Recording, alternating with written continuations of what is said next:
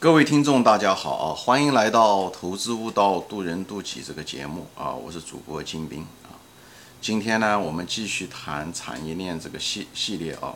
今天的主题呢，主要是谈这个所谓的波特模型吧，波特五力模型。这个模这个模型是哈佛大学的商学院的一个，它的英文叫 Michael Porter 啊。他是那个。哈佛大学大概八十年代、九十年代的时候，他写了一本书啊，嗯，以后就谈到了这个所谓的跟产业链和竞争策略有关系，他就提供了这样的一个模型。这个模型很简单啊，而模型嘛，就是它讲白了就是一个拐杖，就像任何一个模型一样，它就是个拐杖。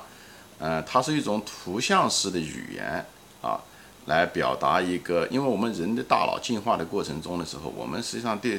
图像的东西更敏感，因为这跟我们的打猎啊，呃，生存有关系。所以，我们眼睛中大多数的、大脑中大多数的这个，呃，处理都是图像处理占了我们很大方面。所以我们在这方面非常敏感。所以人们喜欢用所谓的这种图模型吧，就是画出来的这种图模型来表达一个概念。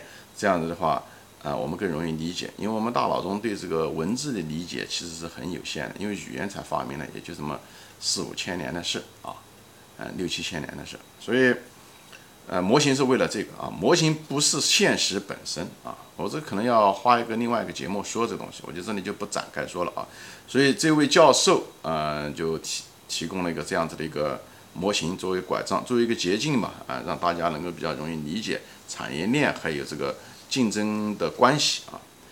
呃，所谓的五力模型是什么呢？就是五力分成三层啊，就是五个力。就是五个力量啊，以后三层，以后讲白了，这就是一个博弈的过程啊，就是这是个博弈的过程。这个五个力量的博弈的过程，决定了这个企业的呃竞争力也好，还是它的这个盈利能力也好啊，呃，跟这个很有关系啊。这这哪五个力量？一个就是上游，上游一个从一个企业的角度来讲，就从一个个体的一个企业来讲，一个就是上游啊，上游它的上家供应商啊。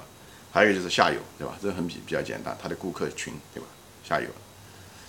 那么后面三个例是什么呢？后面三个例就是它的同行啊，一个就是同行类的竞争，比方航空公司，对不对？那么这家航空公司 A 航空公司，比方是说南方航空公司，那么它竞争对手很可能是海南航空公司啊、东方航空公司啊或者春秋，对吧？这个是同行类的。还有一种是什么呢？新的行业。新的行业的就是潜在的吧，叫潜在竞争对手，就是还没进来，但是他可以进来啊。比方说当年的时候，网易做这个游戏平台的时候，那腾讯那时候还没做，那它就是它的潜在。那么现在就变成了实实在在的现有的竞争对手，对不对？那么开始的时候，它就是一个潜在竞争对手。比方说苹果，他说要准备，或者谷歌现在准备要做汽车，对不对？还没做，那么它很可能就是比亚迪或者特斯拉的一个潜在的竞争对手。就这叫潜在竞争对手，还没有显性化的一种潜在的，有可能来进来做的啊，嗯，还有那个呢，就是一种替代竞争对手。这三个替代是什么呢？就是它虽然不是这个行业的，但是它基本上它跟你是一种竞争关系的。哎，比方是说，举个例子吧，啊，呃，航空业和高铁就是一样的，对不对？从上海到北京可以坐飞机，也可以坐高铁，他们其实也是一种。呃，竞争关系，或者是一种替代关系吧，啊，这种替代关系，嗯，讲的就是这个。你你不要小看这个啊，这个其实很厉害。嗯，这种东西往往你在行业中啊，你在本来是在这个已有的行业中，你可以竞争了以后，你做个老大啊，你也把新的竞争对手都打败了，最后搞了一个替代型的进来，把你全部干光。这种是其实威胁是很大的。不要看这种替代型的，比方说当年的这些报纸业啊。以前很赚钱的报纸业，特别在美国，最后就是互联网出来以后，很快十年不到，很多美国大量的报纸业都破产，啊，或者是自己互相之间兼并掉了。现在比方电视，年轻人都不怎么看电视，所以以前电视是很赚钱的，电视机广告这些东西很赚钱的。那那互联网来了以后，就会把这些东西都打掉，嗯，对吧？更远一点，比方说马车，对吧？以前人交通工具都是马车，现在都是汽车，对不对？所以你马车做的再好，做牛，再价廉物美啊。最后也会无情的被汽车被淘汰的。这种替代型的，特别在我们现在的这种变化很快的技术变化很快，消费者需求变化也很快的这个东西，这替代型的竞争是很厉害的。所以你就看到说波特五力就是三个上游，你跟上游的关系强势还是弱势啊？嗯，对不对？比方说说呃，你你如果是个茅台经销商，那么你的上游嗯就是个强势的，对不对？他可以卖给你酒，他也可以不卖给你酒，而且你还要把钱要预先打给他，对不对？弱势的时候，比方格力电器，对吧？前面举过例子，格力电器，那么格力电器跟它的上游的关系，格力电器就属于强势，他要把那些上游的那些零件供应商把东西先给他，他把它做完了以后卖掉了以后，过了半年才能把钱给人家，对不对？就是这就是那个强势。对不对？那么跟下游，这下游的也跟强弱势有关系，对吧？你的上游，对不对？那么对他对你对他来说，你就是他的下游，对不对？是一样的，这是互互，就是正好是相反的一个关系啊！大家都明白这个道理。所以下游，比方说你跟下游的强势，对不对？比方说经销商，你就从经销商的茅台经销商的角度来说，对不对？那么呃，就从这个茅台的角度来说吧，啊。他的下游，他就跟下游是处于一种很强势的关系，对不对？他他要求把下游把钱给他，对不对？他就是强势的关系，对不对？所以是一样的，就是就强弱势这个东西，直接前面说到过，直接涉及到你的各自你的定价权、你的成本、你的规模啊，你最后反映到你的成本上面啊。所以呢，你的定价权和你的成本减相减，那就是你的利润嘛。所以直接到涉及到你这个企业的利润啊，嗯，因为最后给企业估值很大程度上是跟。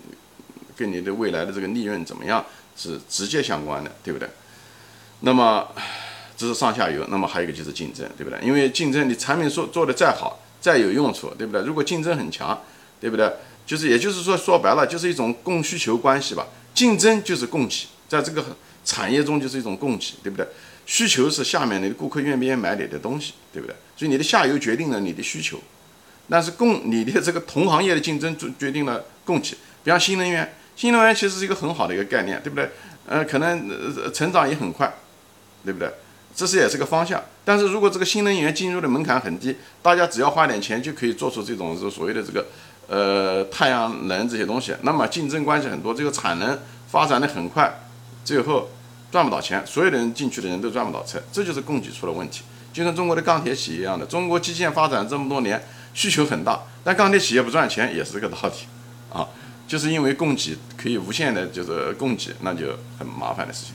那么矿石跟钢铁正好反过来，它供给就是那几家美国，呃，就是中，就是世界上就那么几家那个矿石生产商，所以呢，它供给少，所以需求又旺，那么它这矿石的价格就会上涨，哎，就是这样子。所以这就是五种力量的角逐啊，前面是上下游的关系，后面是竞争的关系。其实你在分析企业的时候，波特模型其实就提供了这样的一个拐杖。让你在分析企业的这个背景的时候，这还没谈到企业本身的分析啊，比方说企业本身一些什么管理层的分析啊，企业的一些财务分析啊，还有一些企业的一些什么呃护城河也好，竞争优势也好，这些东西都没讲，那是企业内部的一些分析啊。我们现在就是谈这个企业的背景，因为任何就像人一样生活在社会，它的你的环境背景对你影响是非常大的，它直接控制着你能不能够挣到钱。以后才是内部的，一个是外因，一个是内因啊。我在投资中的时候，外因比内因更重要啊。这个我可能要换一个另外一个节目说这个事情。所以今天呢，我就是把这个嗯分析，他们人们常常用波特五力模型来谈这个东西啊。这个东西不没有什么神奇的地方啊，这个模式，嗯，一听大家都能听得懂，只是拿这个东西来作为一个你分析一个东西的时候，用这个模型说的时候比较方便一点，如此而已，好吧？行。今天就说到这里啊，谢谢大家收看，欢迎转发，我后面还会继续说关于产业链的事啊。